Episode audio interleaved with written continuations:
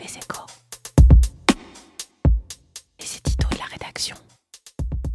Comment faire avec cette fichue épidémie? Le gouvernement a décrété un couvre-feu d'automne après un confinement de printemps. Ce couvre-feu a aussitôt été critiqué par ses premières victimes, les restaurateurs, les propriétaires de salles de sport, le monde du spectacle et celui de la nuit. Mais il faut s'y résoudre. Pour freiner la propagation du virus, il n'y a pas des milliers de solutions. Il faut d'abord limiter les interactions physiques entre individus, sans attendre d'avoir des certitudes scientifiques et donc en commettant fatalement des erreurs. Ce n'est pas nouveau. En 1377, le port de Raguse a innové en imposant un délai de 30 jours d'attente aux navires pour s'assurer qu'aucun membre de l'équipage n'avait la peste. Le délai a été porté à 40 jours pour les voyageurs arrivant par voie terrestre. Cette durée ne reposait sur rien, sur aucune observation concrète. Tout au plus renvoyait-elle à des références bibliques comme la durée du déluge. Et il y a consensus des médecins aujourd'hui sur l'efficacité d'une quarantaine dans la lutte contre les épidémies. Le virus semble faire davantage de dégâts en milieu fermé. Pour l'instant, les chiffres n'en donnent pas la preuve, mais des simulations impressionnantes montrent la circulation du virus dans une pièce quand une personne tousse. Et un cas anecdotique bien documenté dans un restaurant climatisé à Canton a montré les voies de la contamination.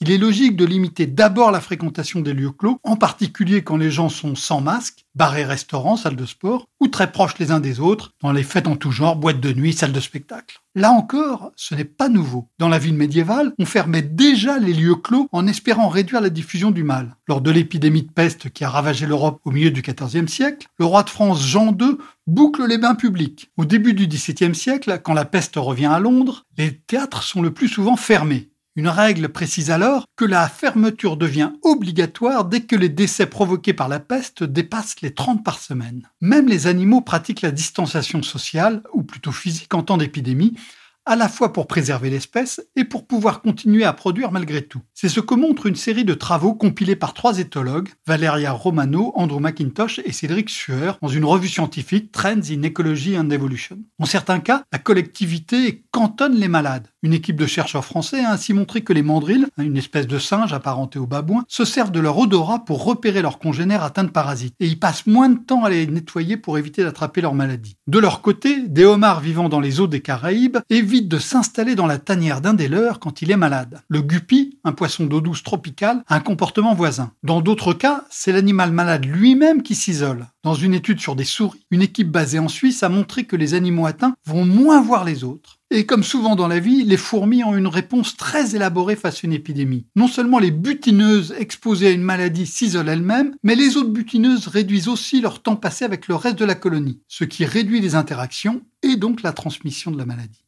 Bien sûr, l'homme n'est pas un animal, mais comme il n'a pas encore inventé le traitement ou le vaccin qui permettra de se débarrasser du virus, il faut apprendre à vivre avec. Comme nous avons appris à vivre avec le sida, expliqué récemment dans les colonnes des échos Serge Delvas, un chef d'entreprise. Il faut donc porter des masques et surtout limiter nos interactions physiques. C'est désagréable pour tout le monde, c'est une catastrophe économique pour certains que la collectivité doit soutenir, mais pour l'instant, il n'y a pas de meilleure solution. Retrouvez tous les podcasts des échos sur votre application de podcast préférée ou sur leséchos.fr.